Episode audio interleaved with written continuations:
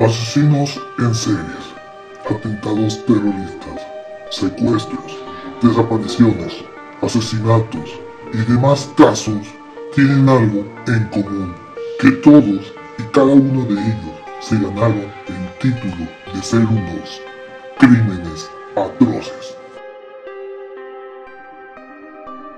Bienvenidos sean a Crímenes Atroces, el podcast en donde cada semana yo, Santiago Quiroz y Abato, les contaré a todos ustedes los casos de crimen real más atroces, macabros, mediáticos, terroríficos y sanguinarios que han marcado la historia de la humanidad. Bienvenidos a otro viernes de este mes.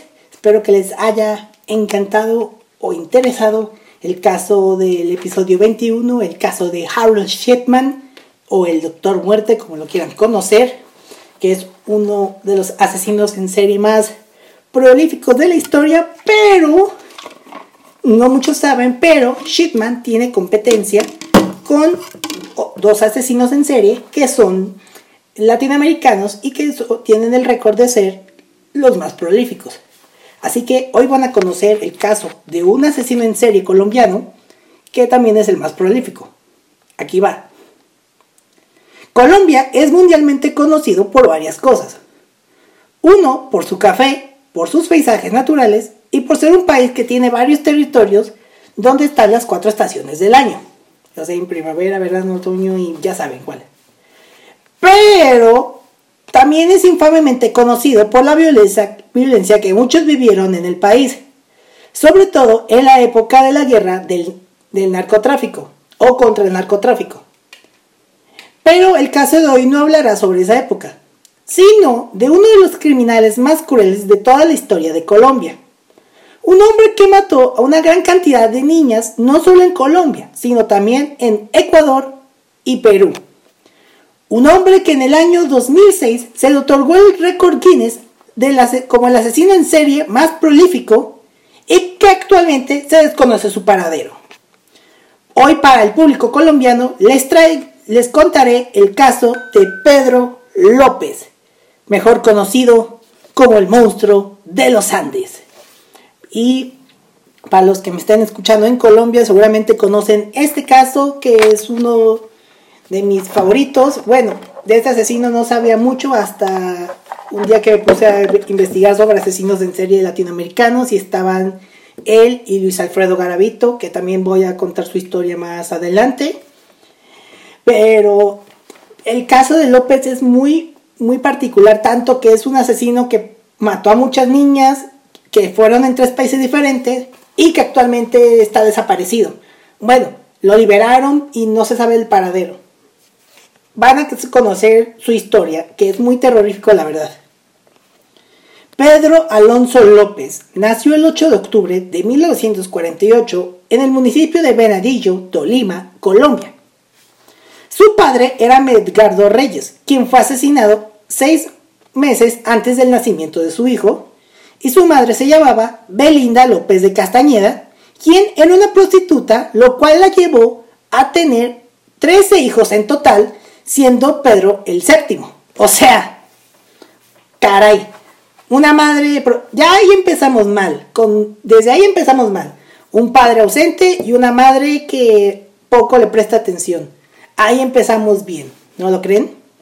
Bueno, cuando Pedro tenía tan solo seis meses, su madre se mudó a, Santa Isabel en plena época de la, de la violencia, que fue un periodo de guerra civil no declarada que provocó cerca de 200.000 muertos en todo el país entre 1948 y 1956, según en algunas fuentes. O sea, no es la violencia del narcotráfico porque todavía no era esa época de violencia, fue otra época que le conoció la gran violencia eh, allá en Colombia.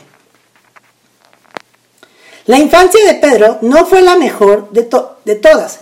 Además de la muerte de su padre, el cual nunca conoció, su madre se dedicaba a la prostitución, como ya lo conté. En la, en la misma casa y en el mismo cuarto donde además dormían sus hijos, y lo único que lo dividía para que ellos no vieran era una cortina. En una de esas ocasiones, Pedro fue testigo de todos los detalles del trato carnal que tenía su madre con los clientes. O sea, ya si desde ahí pones a tu hijo, si mínimo pones la ventana, obviamente algún hijo va a ver y vivo, más porque eran tres en total. Y Pedro fue el que más afectó, por eso esto se vería más adelante en, en, en su hora de asesinatos. Aparte de esto, Belinda, la madre de Pedro, apenas si se hacía cargo de sus hijos y golpeaba a Pedro con una escoba de madera, con una escoba de manera constante. De hecho, cuando Pedro solo tenía nueve años, fue sorprendido por su madre intentando tener relaciones sexuales con su hermana menor. Como castigo, le quemó las plantas de los pies con una vela y fue desterrado de la casa. O sea, digo, pero no tiene la culpa, no tiene la culpa Pedro, o sea, no lo estoy justificando, pero uno, si ya lo expusiste a que a tú como madre que viera, viera te viera un hijo bien teniendo relaciones, ya ahí está mal, porque él entiende que puede ser tan fácil con otro. Y dos, a lo mejor sí, a lo mejor la hija ni a lo mejor ni era su hermana hermana, eh, a lo mejor iba a ser, no sé, hermana de otro matrimonio. Entonces, digo, no estoy justificando ni nada, pero ese castigo de quemarle con los pies y al final lo sacó de la casa, pero si la madre hubiera, tan siquiera antes hubiera educado bien a su hijo, no hubiera sido una molestia para, no hubiera sido una molestia. Bueno, ni para ella ni para el resto del, ni para los países donde asesinó. Pero bueno, por algo estos asesinos en serie llegan a matar. Fue a partir de aquí, de que su madre lo echó de la casa, que se convirtió en un vagabundo y sufrió las consecuencias de, de vivir al interpedre. Fue víctima de varias violaciones a manos de hombres aparentemente gentiles que trataban de ayudarlo. En aquellas agresiones sexuales forjaron su carácter cada vez más tosco y resentido. En su lucha por la supervivencia, supervivencia, supervivencia, participó en peleas de cuchillos, o sea, duela muerte con cuchillos, para los que entendieron esa referencia, con otros muchachos de las calles. Además, también aprendió a fumar bazuco, que es algo como marihuana, es una droga. Se colaba en edificios abandonados y rebuscó, y rebuscó la comida en la basura. Las calles de Bogotá se convirtieron en su único hogar hasta que una pareja de estadounidenses se lo encontraron y decidieron adoptarlo.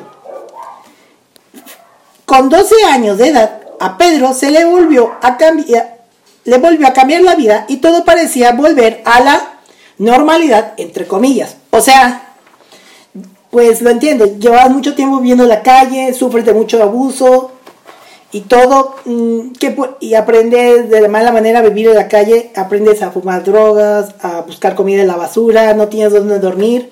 Y cuando la gente lo intentaba ayudar, pues eso es abusar de la confianza de uno. Pero bueno, lo bueno es que está, muchos dirán, ya con la familia que lo adoptó, pues digamos su vida cambió. Pues no.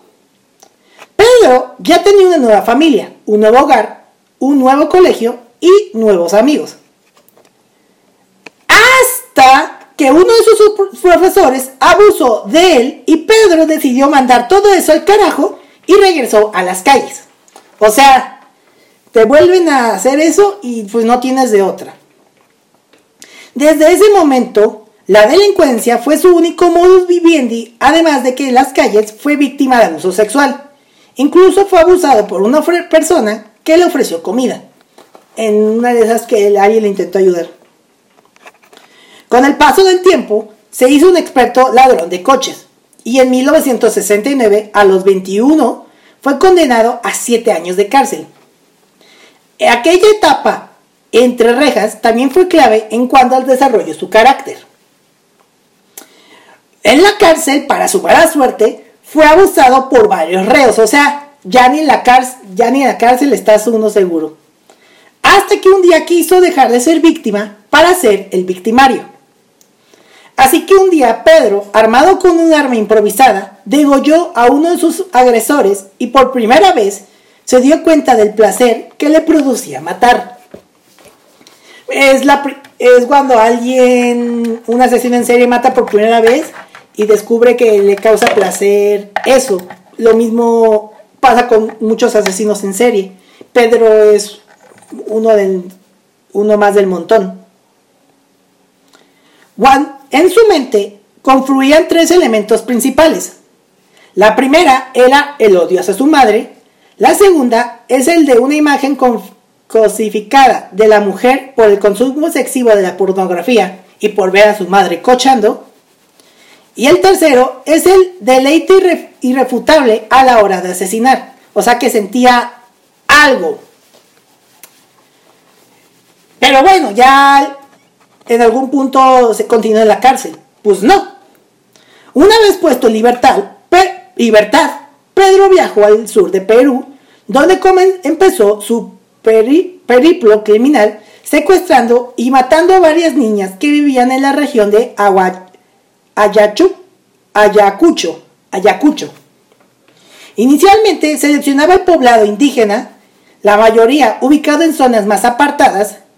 Después, unas víctimas que tuvieran los ojos más inocentes, que esto fue lo que explicó, ya que era la forma que él elegía a sus víctimas, que explicó al momento de su detención y también explicó y a plena luz del día las y, a, plena luz del día las, les, ofrecía regalos para que, la para que le acompañase y una vez alejados en algún paraje desolado, Pedro comenzaba su ritual.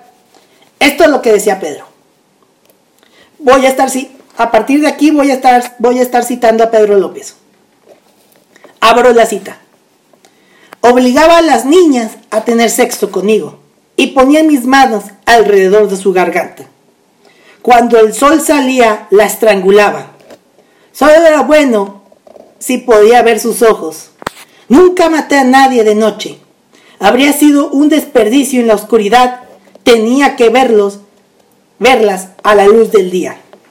Había un momento divino cuando ponía mis manos alrededor del cuello de las niñas y observaba cómo se iba apagando la luz de sus ojos. Solo aquellos que matan saben a qué me refiero. Esto fue la parte de la confesión de Pedro López a las dependencias policiales una vez que fue detenido. O sea, muchos asesinos en serie por lo general, en algunos casos utilizan armas, ya sea una soga, ya sea un cuchillo, una pistola, pero Pedro, como tenía unas manos extremadamente grandes, van a ver las imágenes igual en, el, Instagram, él asesinaba con sus manos. Bueno, tras violar, estrangular y matar a sus víctimas, practicaba necrofilia con sus cuerpos ya sin vida. Y los terminaba escondiendo o enterrando para no ser descubiertos.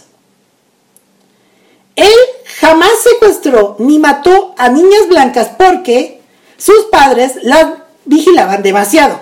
Según él prefería muchachitas de, fuera muchachitas que fueran de, padres que luego que están en su onda y no y no las y no se preocupan mucho.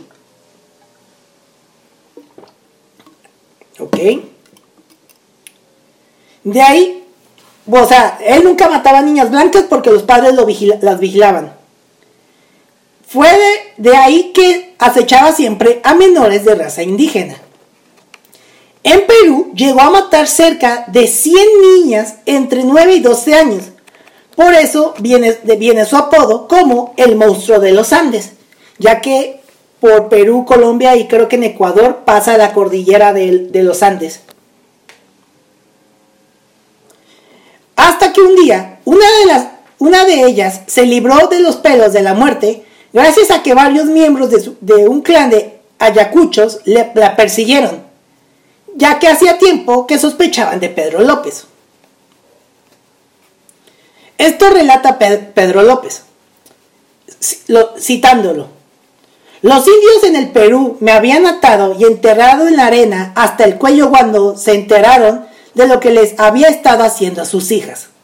Me habían cubierto de miel y me iban a dejar para ser devorado por las hormigas. Por una señor, pero por una señora misionera americana vino en su jeep y les prometió que me entregaría a la policía. Esto lo relató Pedro López, que fue uno de los momentos más terroríficos de su vida. ¡Ay, ajá! Bueno, cuando la monja, después de alejarse, la misionera le dejó marcharse. Aunque hay varias versiones que confirman que sí lo trasladó hasta las autoridades peruanas para deportarlo a Ecuador y que el monstruo se les escapó. Según la fuente que consultas, algunas fuentes dirán la misionera la dejó, lo dejó ir o que sí lo entregó a la policía. Depende de la fuente que consulte uno.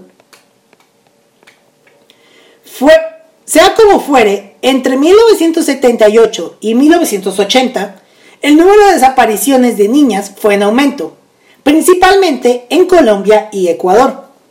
Un dato que la policía acachó a un incremento de la esclavitud sexual y a la trata de personas, y no tanto a un asesino en serie, tomando en cuenta que en esas épocas ya estaba empezando el auge del narcotráfico en Colombia, por ahí estaba empezando el narcotráfico en Colombia.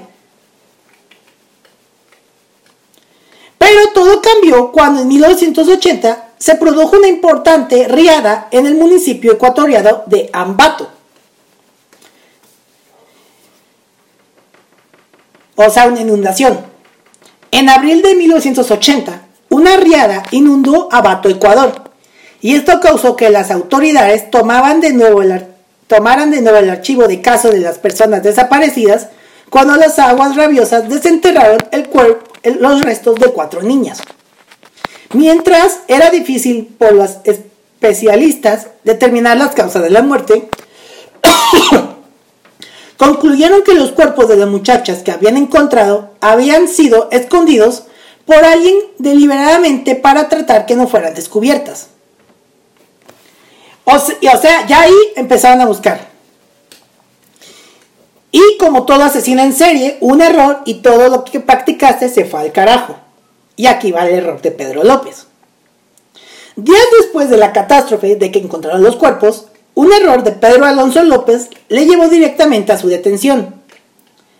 Encontraron al criminal con las manos en la mansa mientras secuestraba en un supermercado a Marie, una niña de 12 años.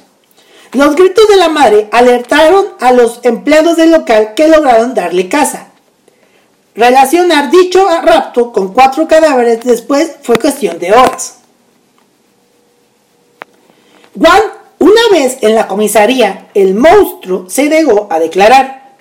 Durante varios días, Pedro nunca abrió la boca, como Edwin que su confesión, para que él empezara a hablar y confesara los crímenes, tardó varias horas. O sea, Pedro nunca abrió la boca, ni para confirmar, ni para desmentir las desapariciones, los asesinatos o el intento de secuestro. Así que se le ocurrió esta solución. La única solución que se le ocurrió a los investigadores, dada la fe católica que profesaba el detenido, que uno de ellos se hiciese pasar por un sacerdote. Así fue como entró en escena el padre Córdoba Gudiño, quien en pocos minutos consiguió tirar la lengua del, al asesino. Esto es lo que confesó Gudiño. Me ha confesado actos tan horribles, bestiales y violentos que no podía seguir escuchándole. Primero violaba a las niñas y luego las estrangulaba mirándolas fijamente a los ojos porque ese instante de excitación sexual y el placer llegaba a su máximo punto antes de que su vida se marchitara. Esto es lo que confesó el, supuesto sacerdote de lo que le confesó Pedro.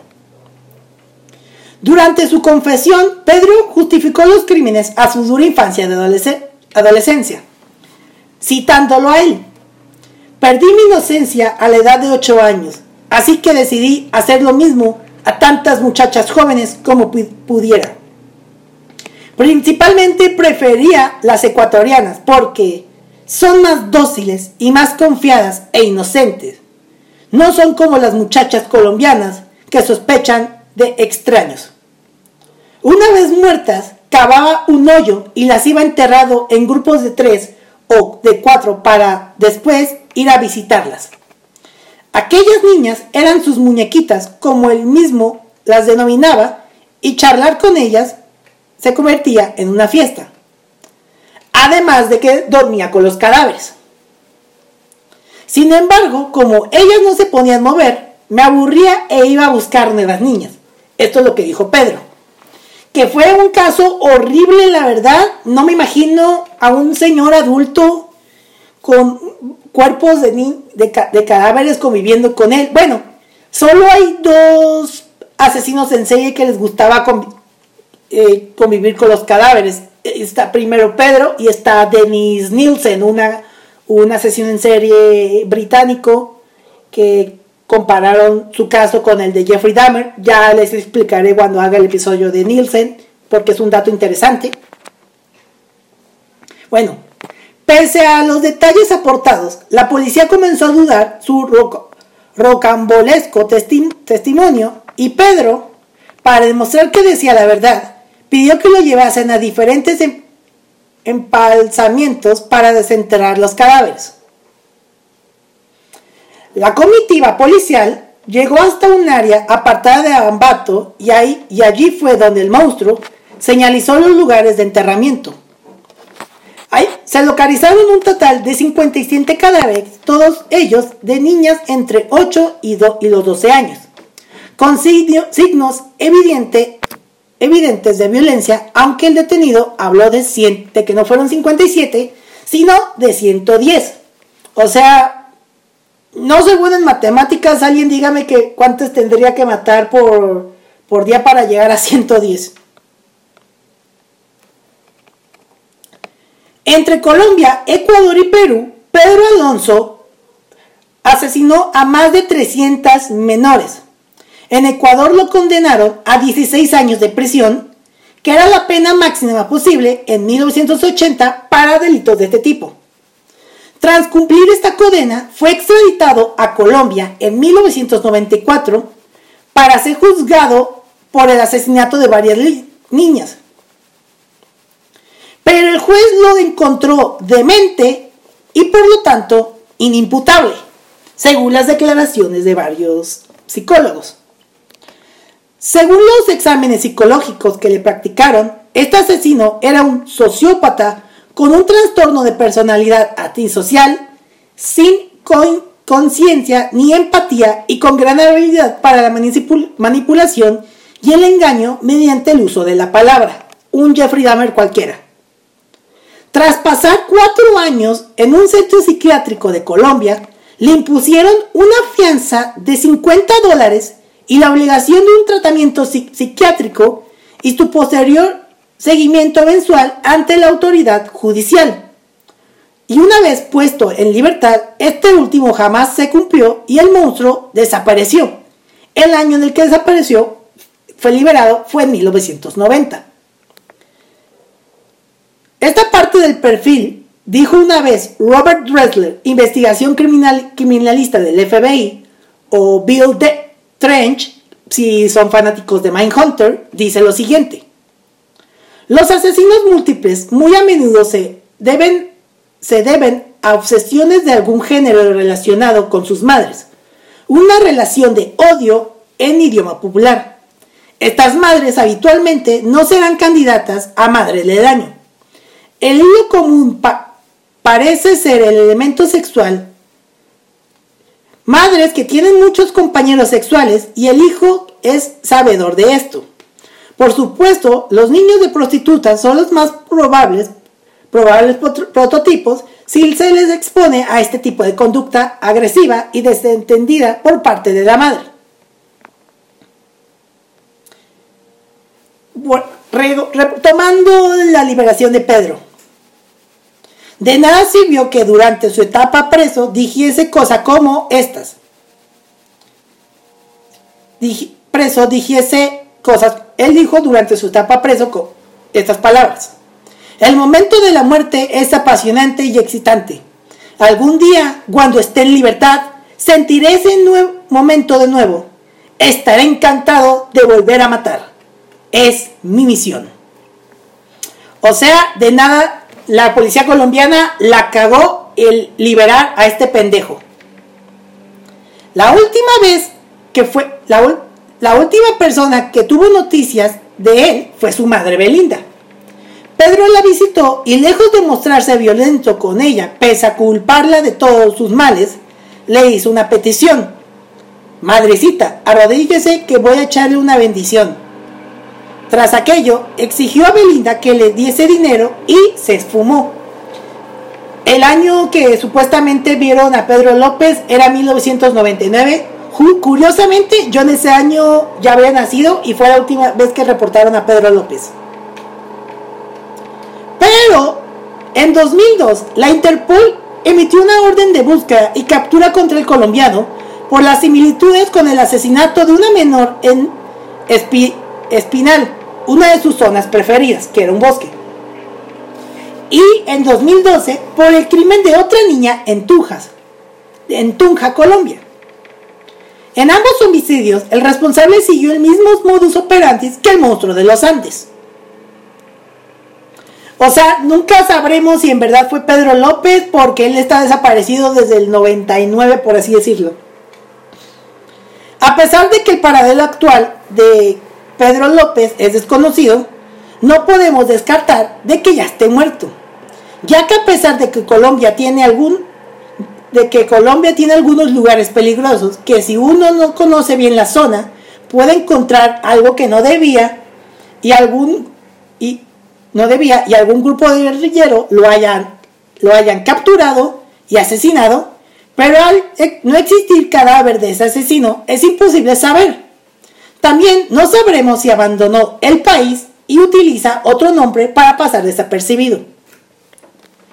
Lo que sí podemos determinar es que este señor fue un verdadero monstruo, que con sus propias manos hace, ay, que con sus propias manos asesinó a varias niñas, a más de 300 niñas en total, a más de 300 niñas en total asesinó Pedro López. O bueno, casi 300 le recriminan, pueden ser hasta más. Y que a pesar de estar en la cárcel, la ineficiente justicia colombiana, quien lo declaró sano, puso a un país en temor a que en algún punto pueda seguir matando. Y como dato que se me, pasó, se me pasó decirle, durante su etapa en prisión fue entrevistado por un fotógrafo norteamericano que pidió personalmente hablar con él. Pedro aceptó siempre y cuando la intérprete fuera la hija del jefe de la cárcel. Y hay fotografías de Pedro con la intérprete agarrándole las manos. Y bueno, con, todo, con este dato extra que les conté, este fue el caso de Pedro Alonso López, conocido como el monstruo de los Andes, que ojalá esté muerto y que no volvamos a saber de él durante muchos, muchos años más. Como dato que también quiero contarles, durante la etapa que supuestamente, a lo mejor la etapa que también estuvo matando, coincidía con los asesinatos, bueno, casi coincidían con los asesinatos de Luis Alfredo Garavito, ya que él asesinó a varias, a varias niños en Ecuador. Bueno, pero a diferencia de, Pedro, Garavito mataba a niños, Pedro se dedicaba a matar a niñas, entonces no pudieron, digamos, coincidir en tanto a visualmente como era la víctima, pero al final ellos actuaron en, la misma década. Mataron en la misma década y las mismas cantidades de niñas. Bueno, casi, casi.